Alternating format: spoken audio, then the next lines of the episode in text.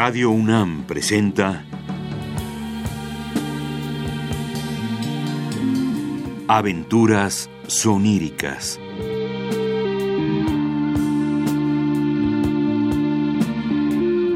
Un programa a cargo de Eduardo Ruiz Aviñón.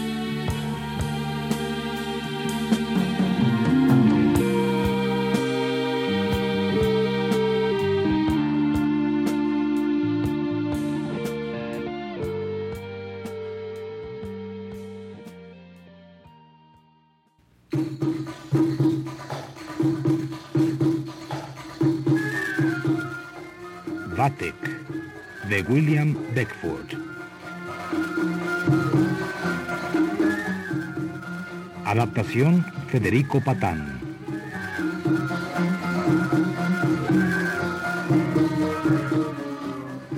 Capítulo 1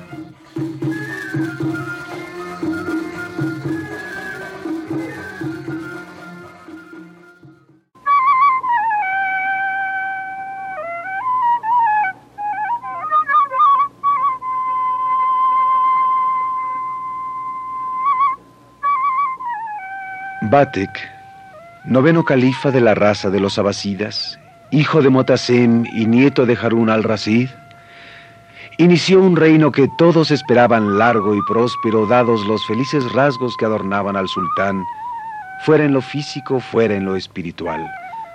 Mas el califa, amante de los placeres y de las mujeres, solo pensó en rodearse de lujos y objetos bellos, haciendo de Samarra una ciudad de placeres. Considerando insuficiente el palacio heredado de su padre, mandó Batek construir cinco más, dedicado cada uno de ellos a uno de los sentidos.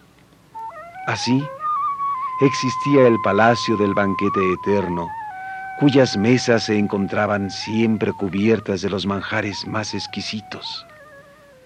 Estaba el templo de la melodía o néctar del alma, habitado por los músicos y los poetas más admirados de aquellos tiempos.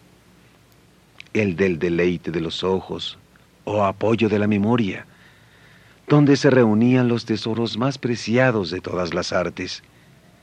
El de los perfumes, también nombrado el incentivo del placer, ámbito en el cual desde pebeteros de oro emanaban continuamente los perfumes más variados de la tierra y finalmente el llamado Rincón de la Alegría o de los Peligros, donde vivía un número infinito de hermosísimas jóvenes, siempre dispuestas a recibir al califa con caricias y halagos. Pese a todo lo anterior, el pueblo amaba a su califa, quien aparte de los placeres, tenía como objeto de su vida la adquisición de conocimientos, a tal grado poseyéndolo esa ansia, que incluso caía en estudiar ciencias inexistentes. Por lo mismo, siempre estaba buscando sabios con los cuales polemizar. Infortunadamente, cuando Batek se enojaba, uno de sus ojos lanzaba miradas terribles, de modo que la persona objeto de aquel mirar se desmayaba e incluso llegaba a morir. De esta manera, Muchos sabios habían perecido tras haber causado la ira del califa con sus argumentaciones irrefutables. Y un día, Batek quiso construir una torre que le permitiera descubrir los secretos del cielo. Y en el cielo, Mahoma, cuyos vicarios en la tierra son los califas, montó en cólera ante tanta soberbia y dijo a sus genios,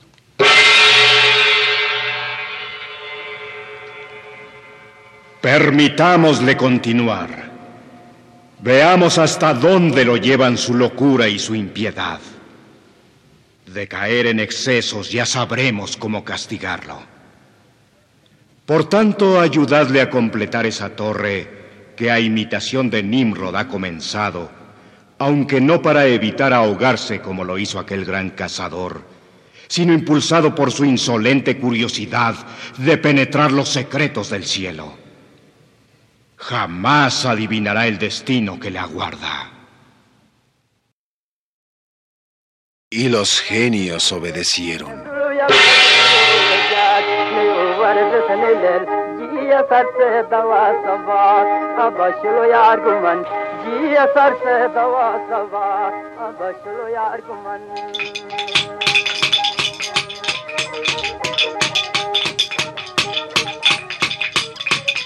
Es notable, señor mío, la velocidad con que la torre va siendo terminada. Se diría que por sí misma crece de noche. Parece cosa de magia. En verdad podría afirmarse que la materia misma desea complacerme. ¿Cuándo estará terminada? De seguir así las cosas, en cuestión de días, señor.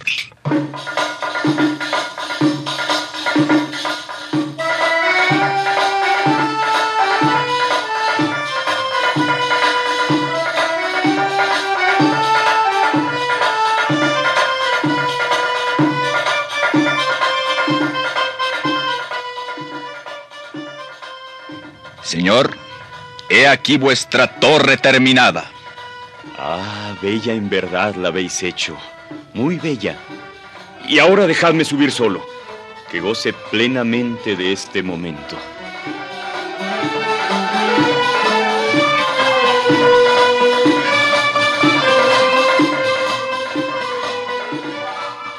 ¿Cómo disminuyen de tamaño los objetos? Cuán insignificantes se vuelven los hombres vistos desde estas alturas. Qué menores se ven las montañas. Cuán minúsculas quedan las ciudades. Batek, en verdad eres grande. Nadie hay en el mundo que te iguale. Excepto. excepto esas estrellas. Esas estrellas reducen mi estatura. Esas estrellas opacan mi grandeza. Ah, malditas estrellas. Pero a partir de ahora, la luz de mi mente se extenderá más allá de donde mi vista alcance, y aparte de venceros con mi sabiduría, estrellas, he de arrancaros los secretos de mi destino.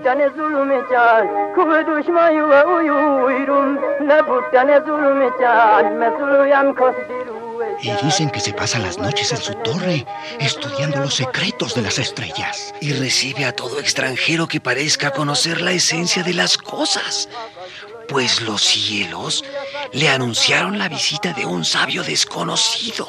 Y castiga a quien sabiendo de un visitante no lo envía al palacio para que allí el propio califa lo interrogue. Y dicen que ayer llegó un hombre abominablemente feo. Cierto.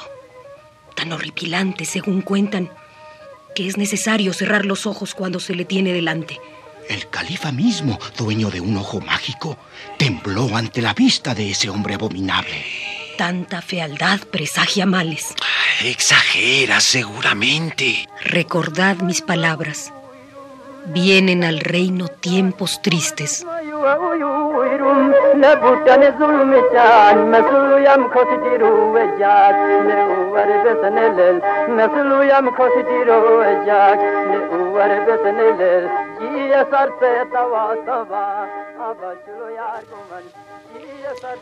Eres el ser más desagradable que haya visto. Pero los objetos que me has traído sobrepasan todo lo conocido. ¿Qué es eso? Sandalias que os llevarán a cualquier parte sin que tengáis que andar. Y estos cuchillos que por sí mismos cortan las viandas. Y estos otros. Sables que sin fallar matan a quien se desea matar. Además, ved las joyas que los adornan, todas ellas desconocidas para el hombre. Cuán fascinantes me resultan tus sables. La luz de sus hojas parece de otro mundo. Y de otro mundo parecen esos signos que las cubren. Eh, ¿Qué significan? Nadie lo sabe. ¿Nadie dices? Yo habré de desentrañarlos. Me llamo Batek y nada debe serme desconocido. Absolutamente nada. Quiero tus sables, extraño desconocido. Y por tanto, Ordeno que vayas hasta mis cofres y tomes de ellos cuanto oro consideres justo a cambio de esos objetos.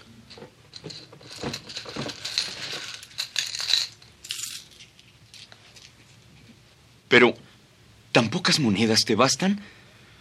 Tímida en verdad es tu ambición. ¿O será que temes ofenderme con algún exceso? Contesta. ¿Por qué callas? Acércate y dime, ¿quién eres? ¿De dónde vienes? ¿De dónde proceden esos extraños y bellos objetos? ¡Contesta! ¡Que el no saber enciende de ira mi sangre! ¿Cómo? Callas. Persistes en tu silencio. Te ordeno que hables. ¿No has oído? Tu califa ha ordenado que contestes. Desobedeces. Has usado desobedecer. ¿No sabes acaso, infeliz, ante quién te encuentras? Pues ahora sabrás quién soy. Mírame a los ojos.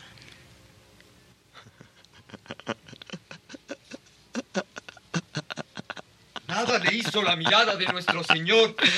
Es un mago. Es un ser sobrenatural. Sus dientes, sus dientes son verdes y agudos. Os digo que es un ser sobrenatural. ¿No escucháis lo horrible de su risa?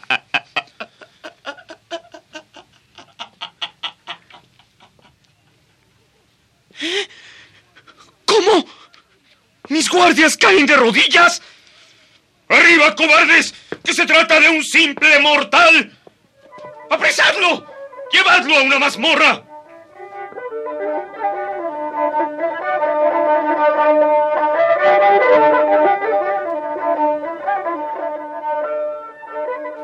Señor, señor, venid presto a la prisión. Algo terrible ha sucedido.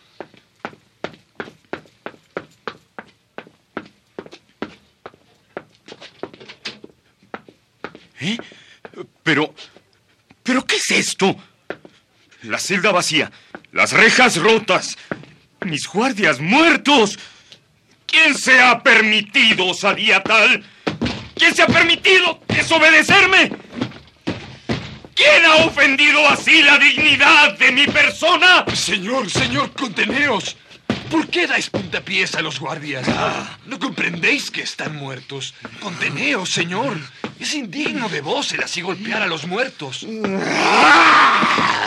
Señor, vuestros ojos. En vuestros ojos hay locura.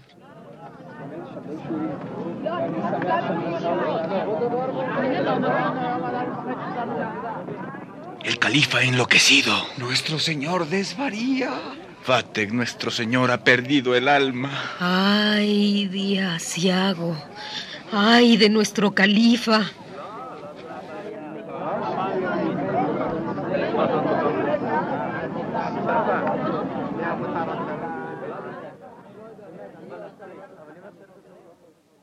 Batek, hijo mío, ¿cómo te encuentras?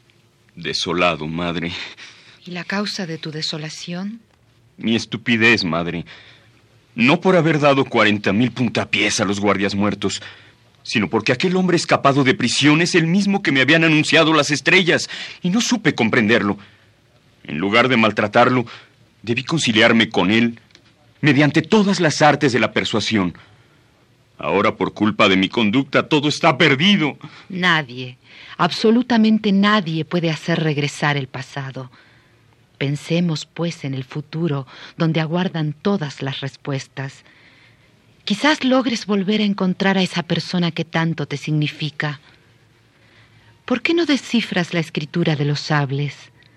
Allí pudiera estar la solución del enigma. Así pues, hijo mío, come y reposa.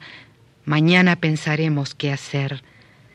Recuerda que ninguna magia me es desconocida. Reposa, hijo mío, que mañana actuaremos.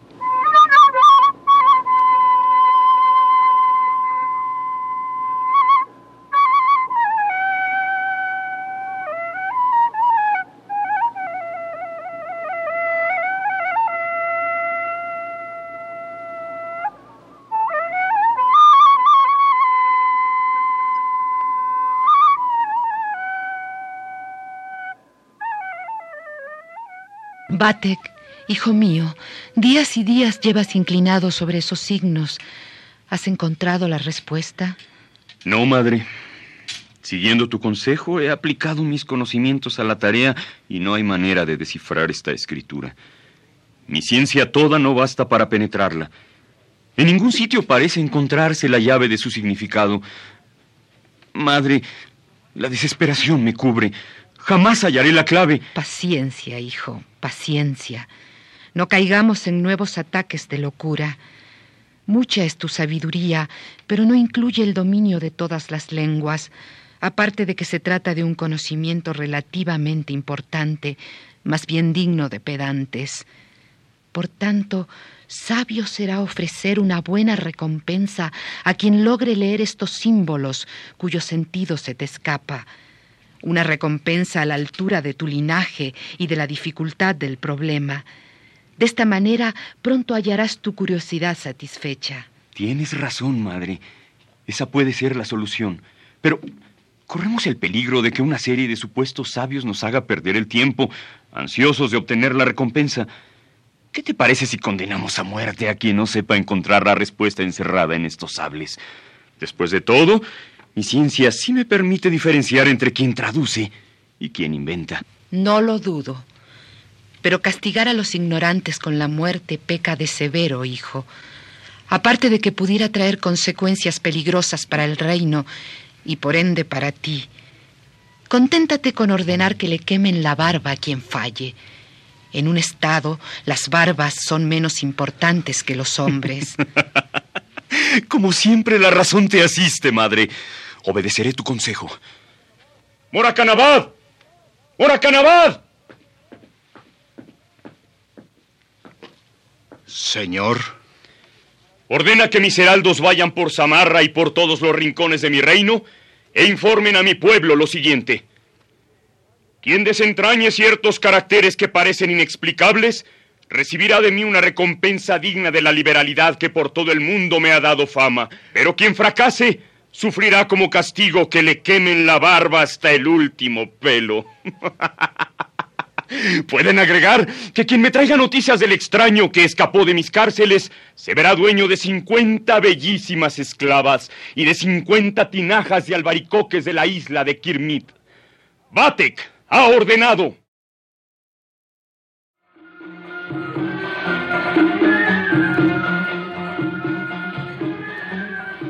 Madre, han venido a palacios sabios, casi sabios, y gente que quiso pasar por sabia.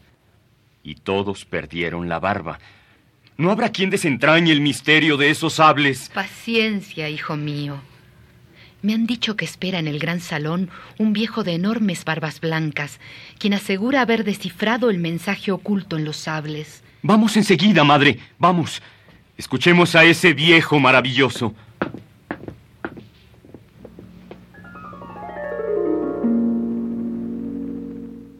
Anciano, presumes de haber descifrado lo que esos sables dicen. ¿Es cierto? Cierto es. Recuerda que si mientes, habrás de perder esas hermosas barbas blancas. ¿Cómo olvidarlo? Pero escuchad y decidid. He aquí el mensaje. Fuimos hechos donde todo está bien hecho. Somos la menor de las maravillas de un lugar donde todo es maravilloso y merecedor de que lo vea el mayor potentado de la tierra. Traduces admirablemente, anciano. Sea que aluden esos signos encantados, y por tanto, Moracanabad, da a este amable anciano tantas túnicas y tantos miles de sequíes de oro como palabras ha emitido. En cierta medida, he quedado libre de la perplejidad que me acosaba. Anciano, cenarás conmigo y serás mi huésped por varios días. Mas antes, léeme nuevamente lo que dicen los sables. No me cansaré nunca de escuchar la promesa allí expresada, que lograré aquello que más deseo. Señor. ¿Qué te aqueja? ¿A qué se deben esos gestos de sorpresa? Eh, soberano del mundo, la escritura ha cambiado en los sables. Es distinta a la de hace unos instantes. ¿Cómo? Déjame ver. En efecto, tal ha ocurrido. Pero no importa, léeme lo que la nueva dice. Eh, señor, preferiría callar. ¿Callas, anciano impertinente? ¡Lee!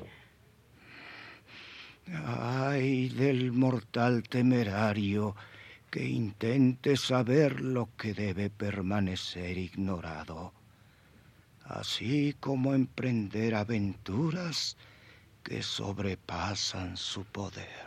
Ay de ti, anciano, porque tu entendimiento ha fracasado. ¡Guardias! ¡Quemadle media barba! ¡Lleváoslo y quemadle media barba!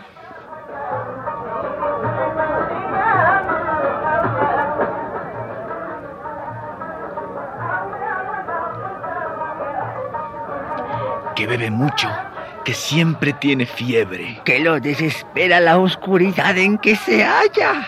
Los sables, los signos. Los signos de los sables cambian todos los días. Que nadie sabe descifrarlos. Que el califa no puede sufrir tal ignorancia y bebe. Que bebe mucho. Que una sed terrible lo acosa. Que agua ninguna calma su sed.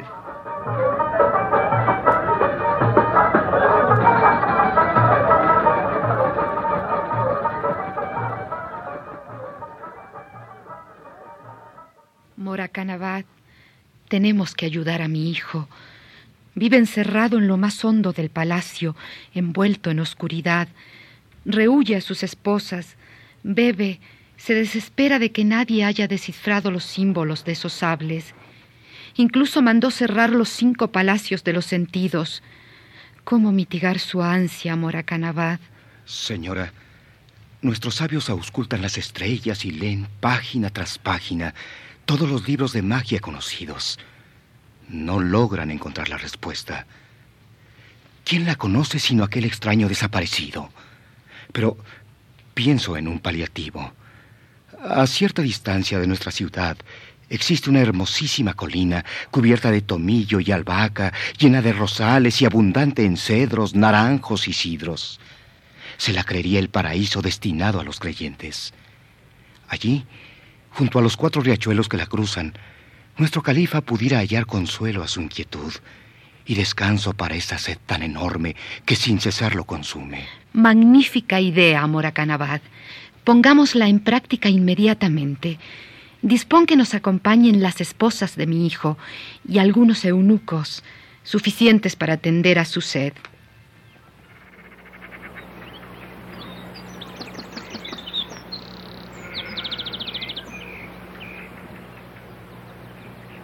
Mi hijo Morakanabad ha encontrado cierto alivio en este lugar. Tu idea fue muy acertada. Sin embargo, me asusta el poderío de su sed. Y es de asustar, señora. Nuestro califa no se cansa de beber el agua de esos riachuelos. ¿Qué le habrá causado ansia tan insufrible? Se diría que un maleficio ha caído sobre él. Un terrible maleficio. Seguramente causado por aquel abominable visitante que tuvimos. Miradlo, señora. Incluso bebe puesto de rodillas, ajeno a la dignidad que su cargo le exige. ¿Y aquel hombre que se dirige al califa, quién es Morakanabad? Lo ignoro, señora. La distancia oculta sus facciones. Acerquémonos para evitarle al califa cualquier peligro.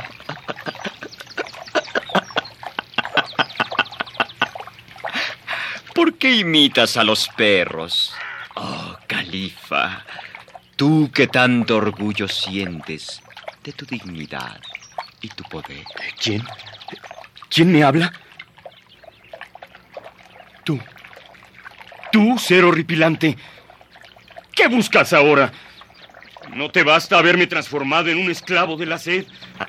¿No comprendes que muero a la vez de tanto beber agua y de tanto necesitarla? ¿No te es suficiente lo que has hecho? Bebe, califa, de esta redoma. El líquido amarillo que la llena saciará tanto tu sed espiritual como la física. Y mientras bebes, escúchame. Mi nombre es Yaur. Soy hindú. Vengo de una región de la India que nadie conoce. Calla, Yaur, que tu pócima me va curando. Vuelvo a sentirme yo mismo. Ven, ven a mis brazos, que pueda agradecerte tu ayuda. Hijo, contente. No cabe en tu dignidad caer en tales extremos de alegría. No olvides nunca quién eres.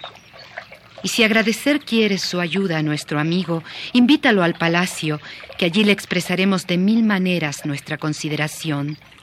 Y mientras tanto, Moracanabad, que los heraldos anuncien. Atended, atended. Aquel maravilloso extranjero ha vuelto a aparecer. Ha curado a nuestro califa. Ha hablado, ha hablado. Escuchad esto.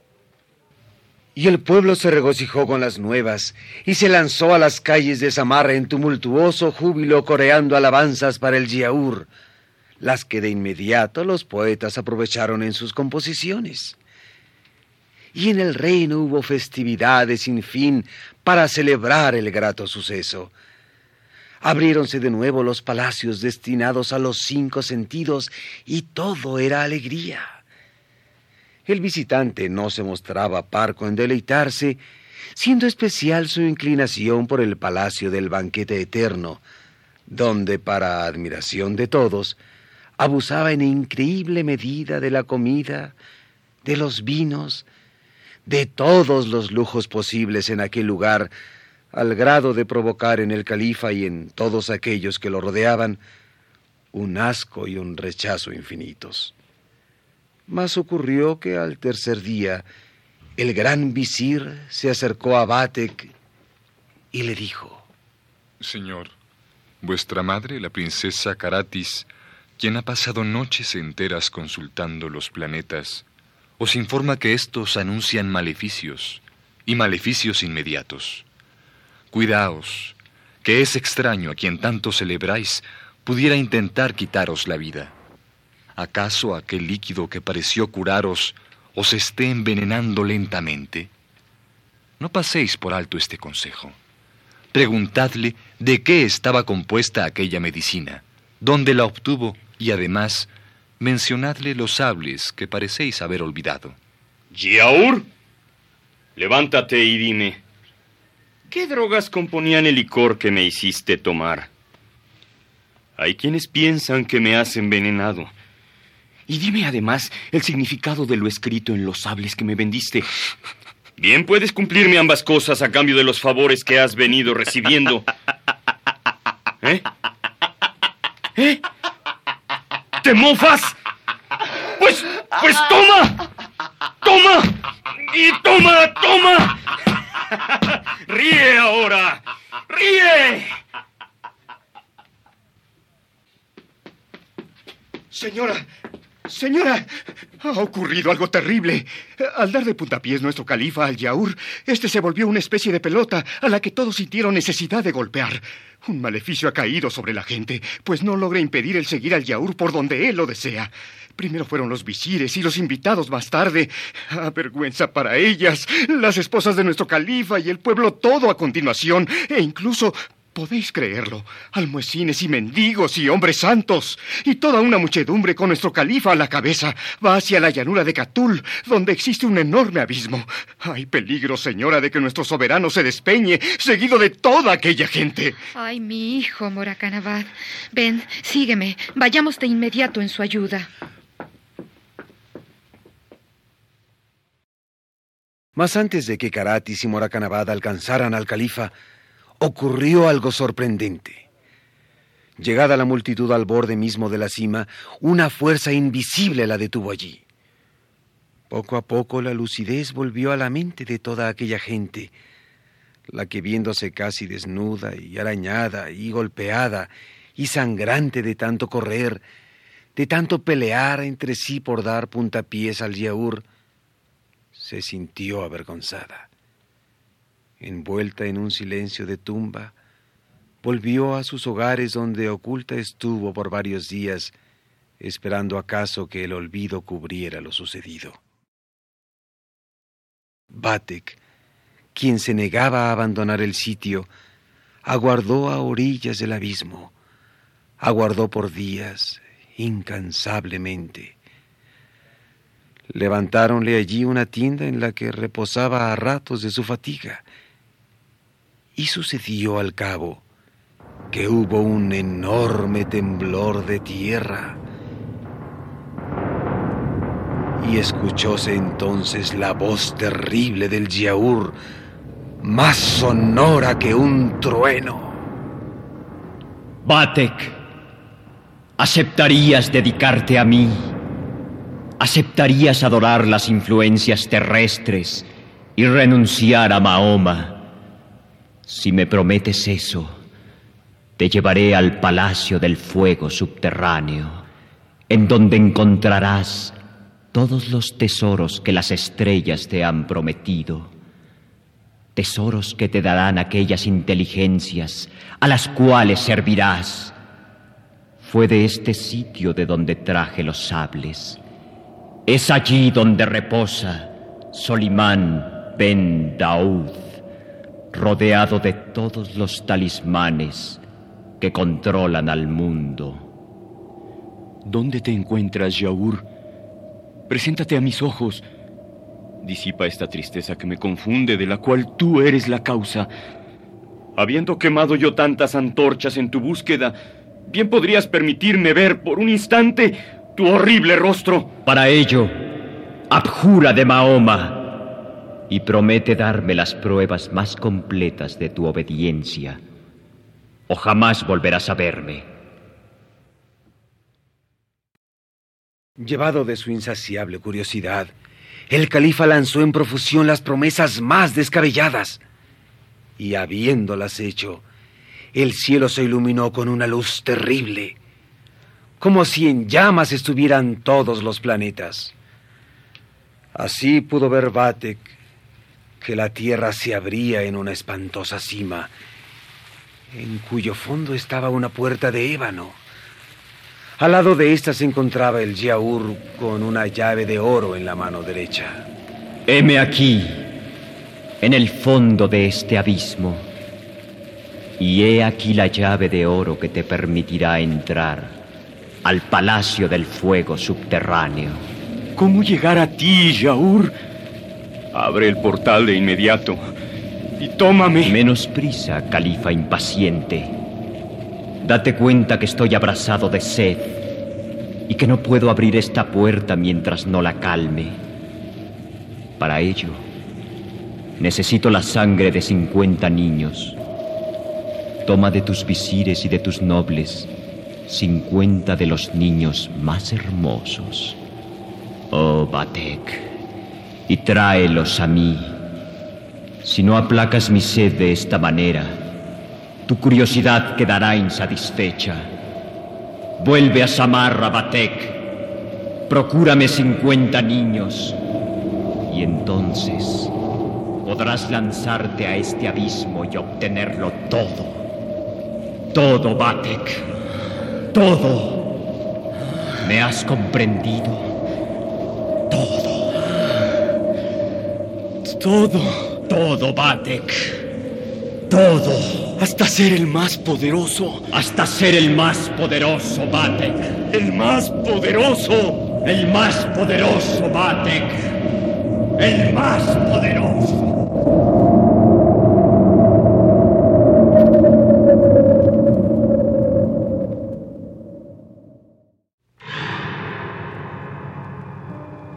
Toma de tus visires y de tus nobles cincuenta de los niños más hermosos.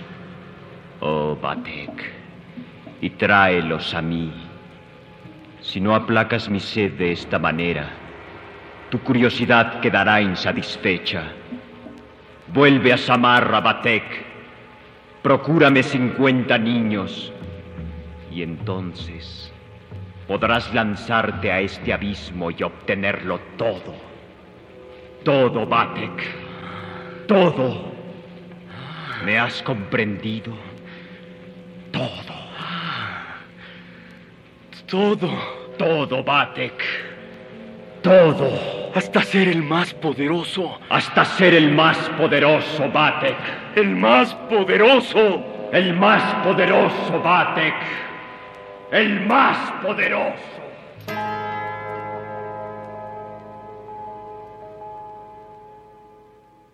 Señora, señora, nuestro califa ha vuelto completamente curado. Alá sea loado. Tan alegre ha vuelto, señora, que piensa celebrar la ocasión con un gran banquete al cual ha invitado a todos los visires y nobles de la corte, junto con sus familiares.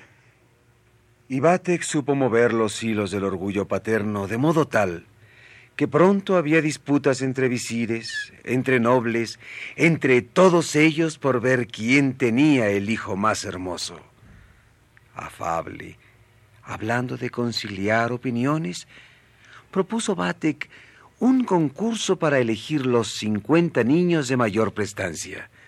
Se recibió con agrado la solución y pronto estuvo todo listo en la llanura donde se encontraba la horrible cima. El pueblo entero de Samarra quiso asistir a la competencia, que tuvo lugar un atardecer sereno, fresco, de cielo claro y lleno de la fragancia de las flores. El sol comienza a declinar. Mira, mira a los niños cómo juegan. Y aquel empeñado en capturar una mariposa. ¡Qué modo de sonreír! ¡Cuán alegre se le ve! Y aquella niña que recoge flores. Ah. ¿No os parece bella? Bellos lo son todos. Basta mirarlos para convencerse. Lo único desagradable es ese abismo. ¿Por qué habrá elegido nuestro califa lugar tan aborrecible? Me parece indigno de la ocasión. Escuchadme. Escuchadme todos. Nuestro califa ordena que nadie se acerque al abismo, pues pudiera haber algún accidente. Y ahora, preparad a los niños. Mirad a nuestro califa. Se ha acercado al abismo. Parece estar hablando con alguien. Qué extraña es su conducta. Giaur Yaur. ¿Dónde están? Los niños. Dime, Batek. ¿Dónde están los niños? ¿No ves cómo mi boca se hace agua? ¿No ves cómo sufro? Inexorable, Yaur. Nada sino la muerte de esos niños podrá satisfacerte. Su belleza mueve a compasión. Me pregunto si... ¡Calla, hablador empedernido! ¿Qué me importa tu compasión? Que me importa nada. O me das los niños inmediatamente, o cierro este abismo para siempre. Calla, que pueden oírnos. Tienes razón. No careces de malicia, Batek. Mas ahora, entrégame a los niños. Fue lo acordado. Nada puede convencerte de perdonarles la vida. Nada. Sea.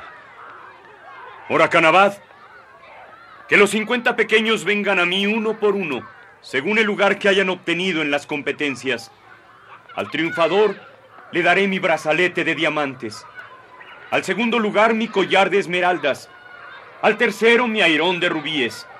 Al cuarto mi cinturón de topacios. Y así hasta haber entregado mi última prenda. ¡Cuánta generosidad! ¡Viva nuestro califa! Jamás se supo de tanto desprendimiento. ¡Viva! ¡Viva! ¡Mirad! Allí brilla en el aire el brazalete. Y el collar. Ven el collar. ¡Viva nuestro califa! ¡Viva! ¡Ah, más! ¡Más!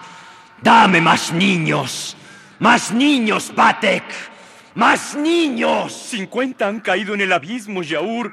Los cincuenta que pediste. Cumple ahora tu palabra y dame la llave.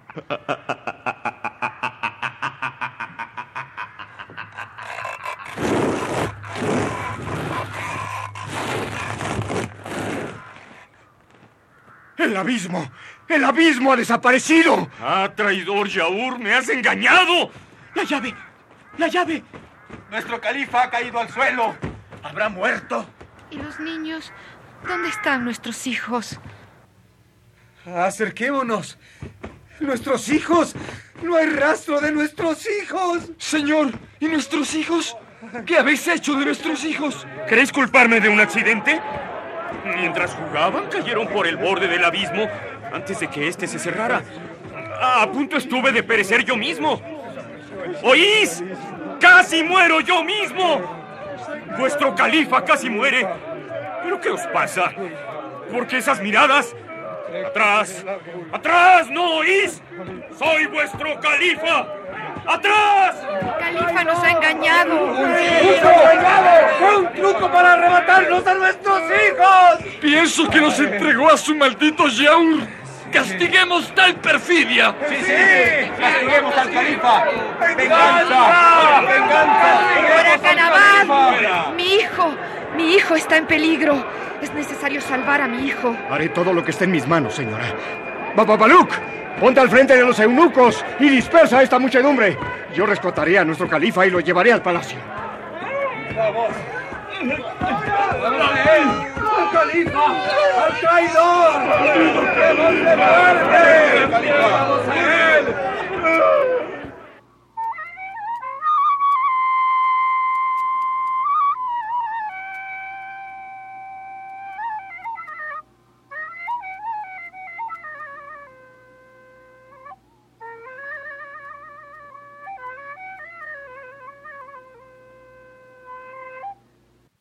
Pueblo Batek sigue enojado.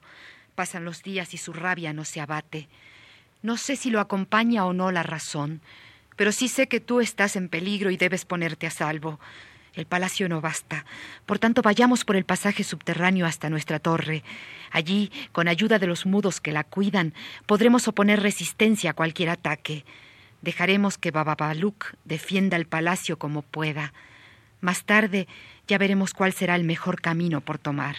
Obedezco, madre. Vamos. Vamos. Y en el camino, cuéntame en detalle qué sucedió en aquel abismo. Fue el nefasto Yaur, madre. Fue el Yaur que me engañó, madre. Me había prometido. No me extraña lo sucedido, Bate.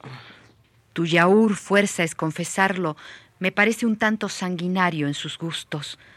Mas los poderes terrestres son siempre terribles. Pienso, sin embargo, que ningún crimen resulta excesivo si se trata de obtener lo que él te ha prometido. Deja de insultarlo.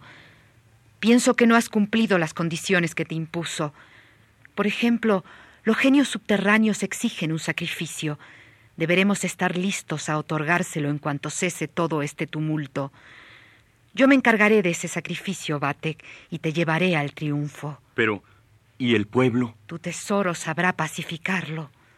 Y los heraldos repartieron generosamente monedas de oro por toda la ciudad, hasta que la gente, ganada por tales recompensas, apaciguó su ira, olvidó sus dolores y volvió a sus tareas cotidianas. Mientras tanto, Caratis buscaba en los libros de magia el camino a seguir para llegar a las recompensas prometidas por el Yaur. Y Batek, ansioso de placeres, pedía servicio a los sordomudos de la torre, olvidando que eran, claro está, incapaces de entenderlo. ¿Me desobedecéis? ¿Osáis desobedecerme? Pues tomad. ¿Os gustan mis golpes? ¿Eh? ¿Os gustan mis puntapiés? ¿Os gustan? Pues tomad. ¡Tomad más! ¡Tomad! ¡Tomad! ¡Tomad! ¡Tomad! Batek, ¿qué significa esto? Creí estar oyendo los chillidos de mil murciélagos a los que se hubiera ahuyentado de sus cuevas. ¿Por qué golpeas así a estos pobres mudos? ¿Tanto te ciega el ansia de placer que no comprendes la causa de su desobediencia? En verdad no mereces lo que te he traído. ¿Qué es, madre? Dámelo inmediatamente. Para comer lo que te traigo necesitas un excelente estómago. ¿Qué horrores son esos? ¿Qué procuras queriendo que coma abominaciones tales? Vamos, vamos, Batek. Menos remilgos. Ven, ayúdame a disponerlo todo adecuadamente. Poco a poco vencerás tu disgusto, y lo que ahora te produce reparos, más tarde te dará la felicidad. Apilémoslo todo para el sacrificio de esta noche. ¿En qué consistirá el sacrificio, madre? Observa. Aquí tenemos aceite de serpiente, momias, huesos de cadáveres, leña, los vamos amontonando para que suban, para que suban lo más alto posible. Así, Batek, así. Y ahora encendemos el fuego que, que habrá de consumirlo todo. ¿Ves ese fuego azul, Batek? Sí. Aspira ese vapor oscuro que surge de las momias calcinadas. Pero no resisto el calor, madre. Siento que me desmayo. Y las pestilentes llamas se elevaron por encima de tejados y torres, ascendiendo hacia el cielo.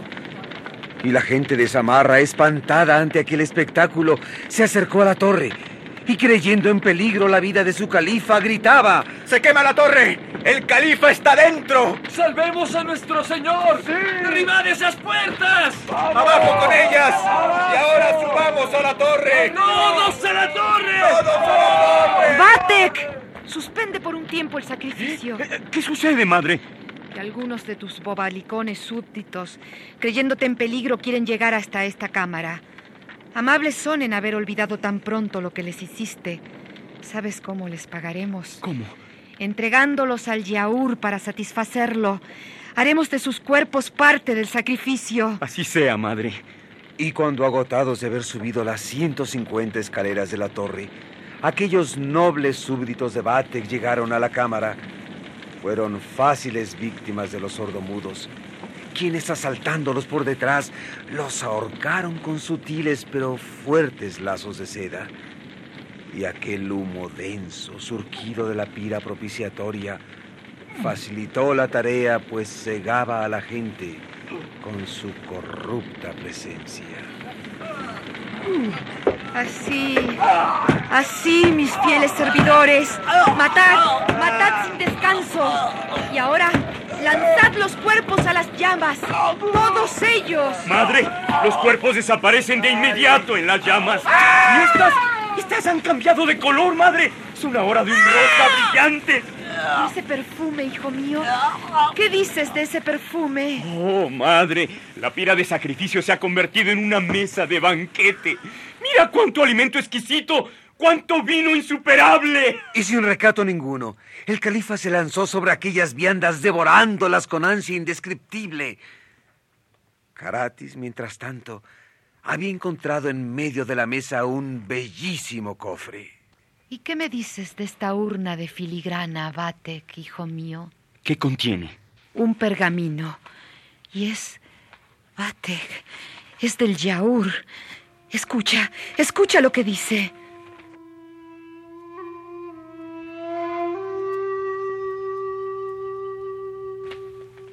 Batek, mi bien amado, has sobrepasado todas mis esperanzas. Regalaste mi olfato con el olor de esas momias, de esos huesos y sobre todo de esas vidas entregadas a las llamas. Escucha, Batek, cuando aparezca la luna llena, haz que suenen tus bandas y tus timbales. Abandona tu palacio cubierto por todos los símbolos de majestad que te corresponden, y seguido de tus esclavos más fieles, tus esposas favoritas, tus mejores tesoros, toma el camino de Istahar.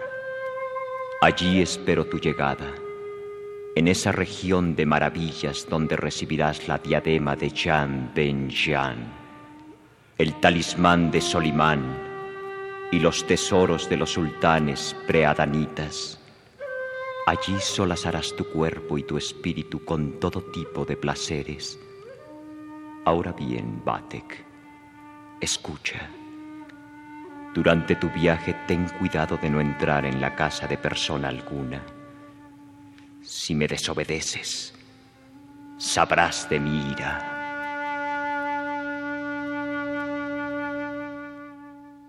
Batek, hijo mío, disfrutemos de las viandas y de los vinos que el Yaur ha puesto a nuestra disposición. Luego prepararemos tu viaje.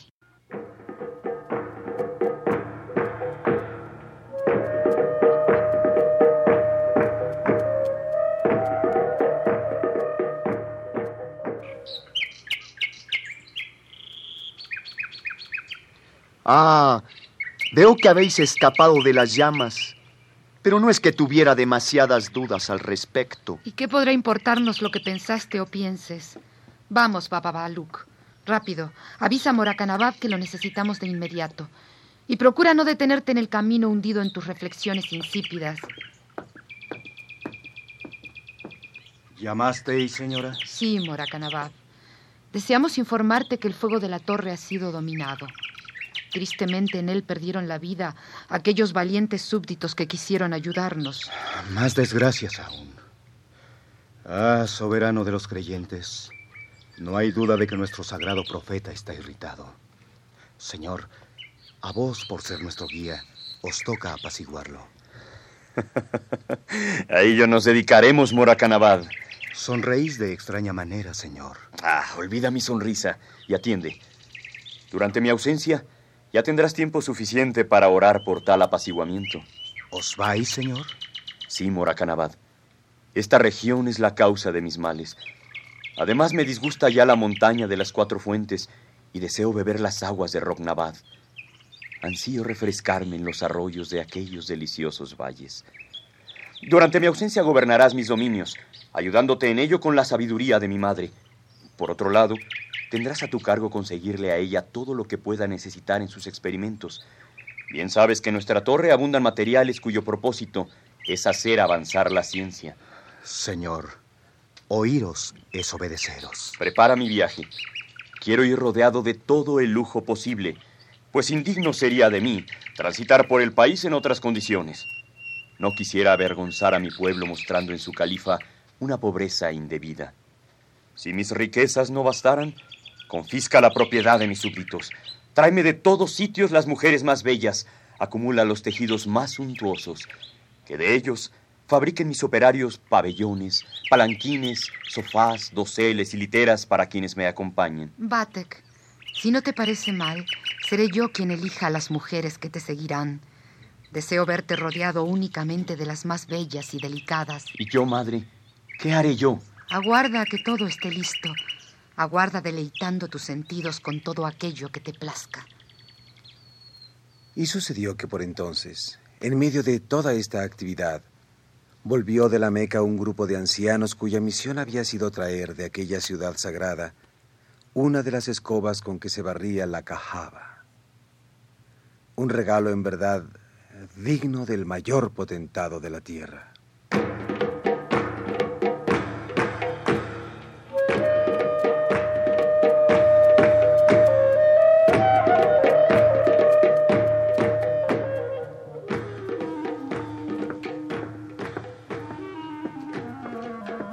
Han llegado al palacio los nobilísimos Edris al-Shafei y al-Mujatedín, quienes traen consigo la escoba de la Meca y con lágrimas de gozo en los ojos desean entregarla en persona a vuestra señoría. Que la traigan aquí. Podría serme útil. ¿Aquí, señor? ¿A vuestro harén? Obedece, puesto que tal es mi voluntad soberana. Vamos, desaparece de inmediato y tráeme a esa buena gente que tanto gozo te ha producido.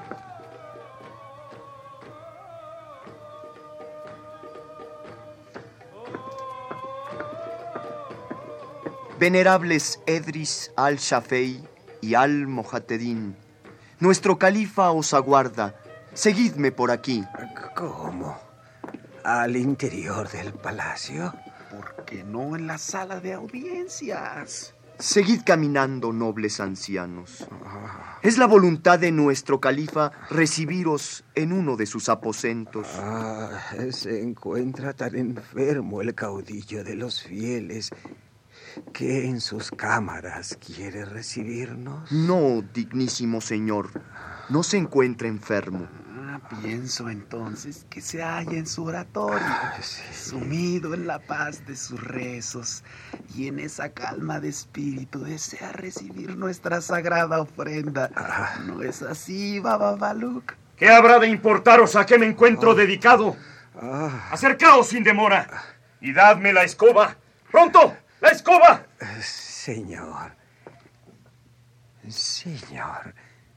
Solemne es el momento que vivimos, pues a pocos soberanos ha sido dado tener en su palacio reliquia tan sagrada.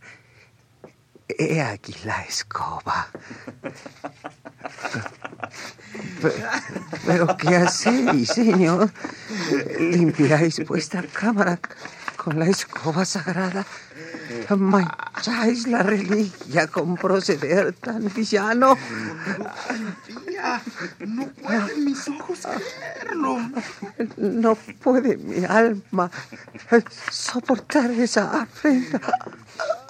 Señor, el noble Edris al-Shafei ha quedado como muerto. ¿Qué hacer? Babaluk, negro querido, consuela a estas pobres y pías almas con mi excelente vino de Shiraz. Bien podrán presumir de haber visto una parte de mi palacio por nadie más vista. Tomad vuestra escoba santa. Señor, de nada ha de valer el vino de Shiraz. Edris al-Shafei ha muerto. No me distraigas con nimiedades, Bababaluk. Úrgeme ver a mi madre, pues tengo que contarle lo sucedido. Le encantará. ¡Madre! ¡Madre!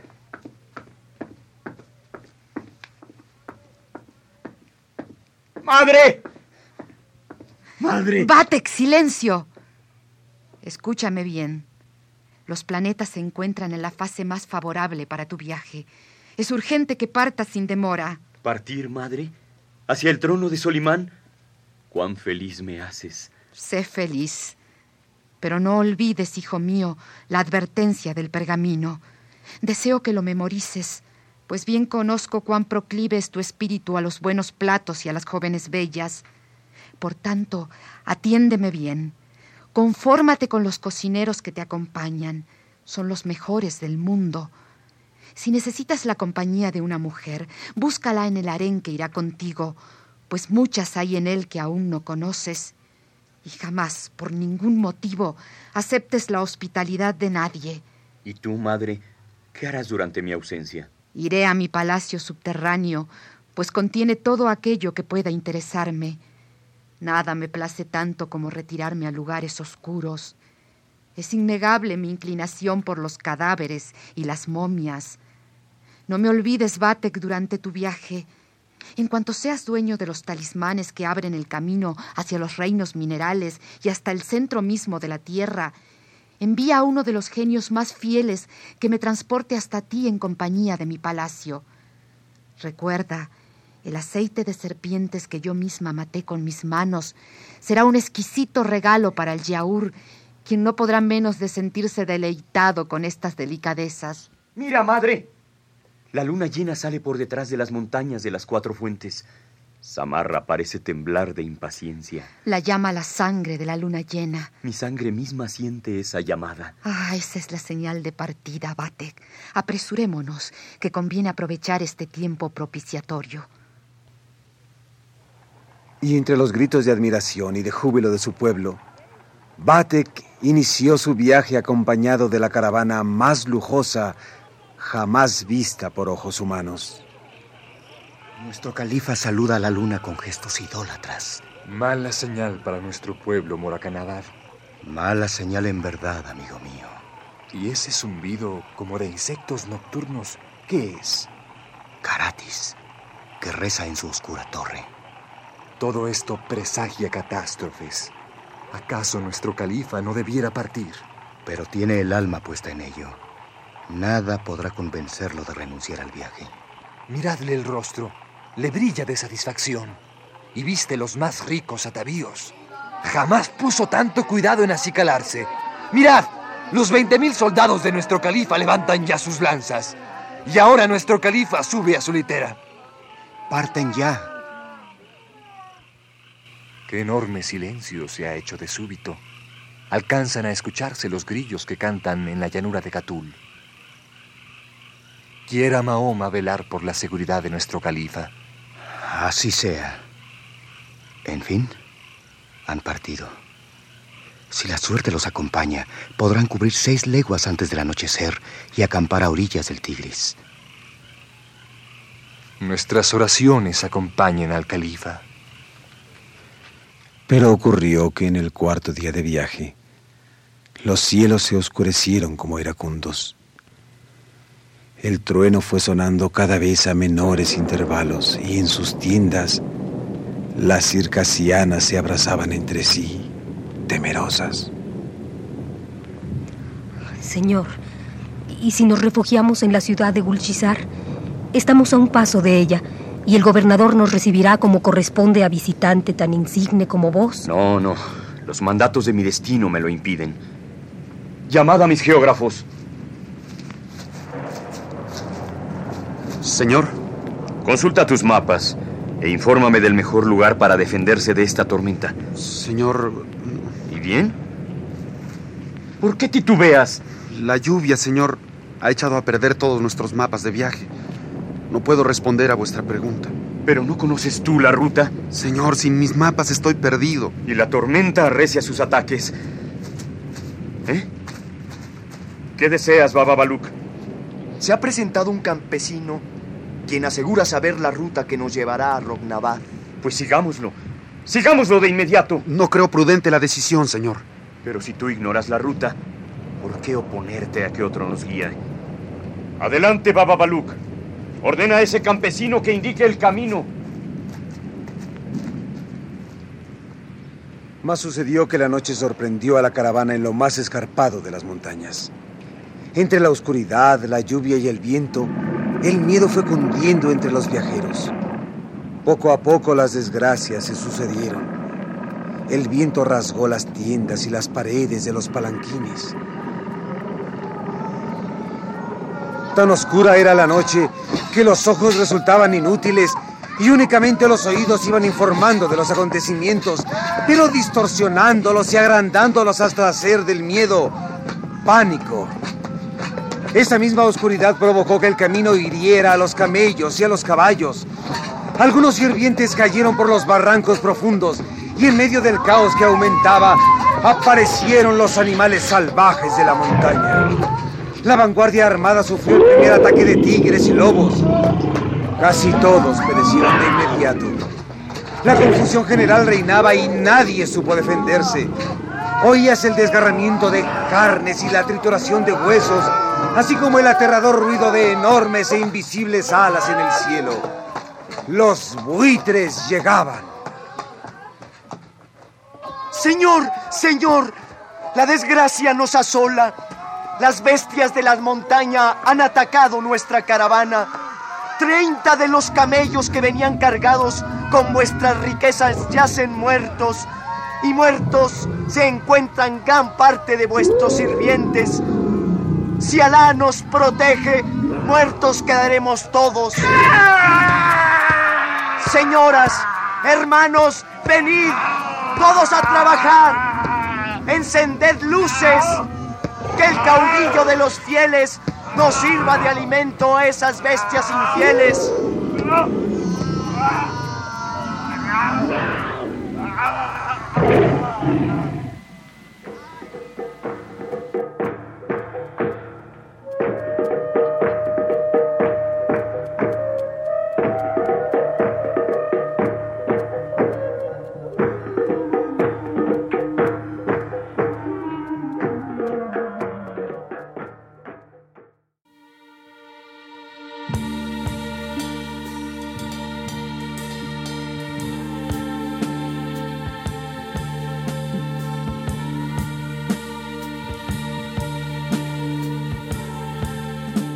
Radio UNAM presentó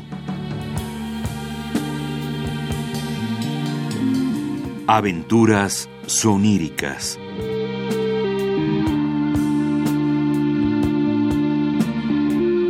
Un programa a cargo de Eduardo Ruiz Aviñón.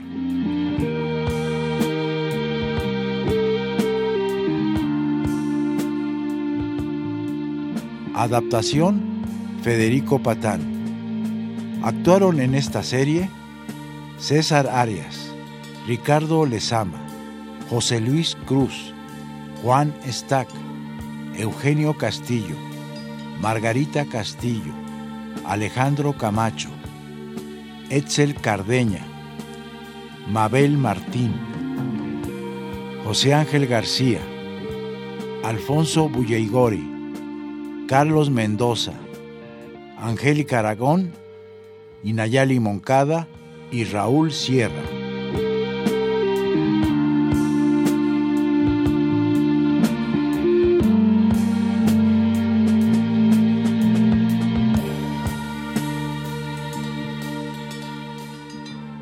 Grabación y montaje Pedro Bermúdez y Manuel Garro. Efectos especiales Manuel Cabrera.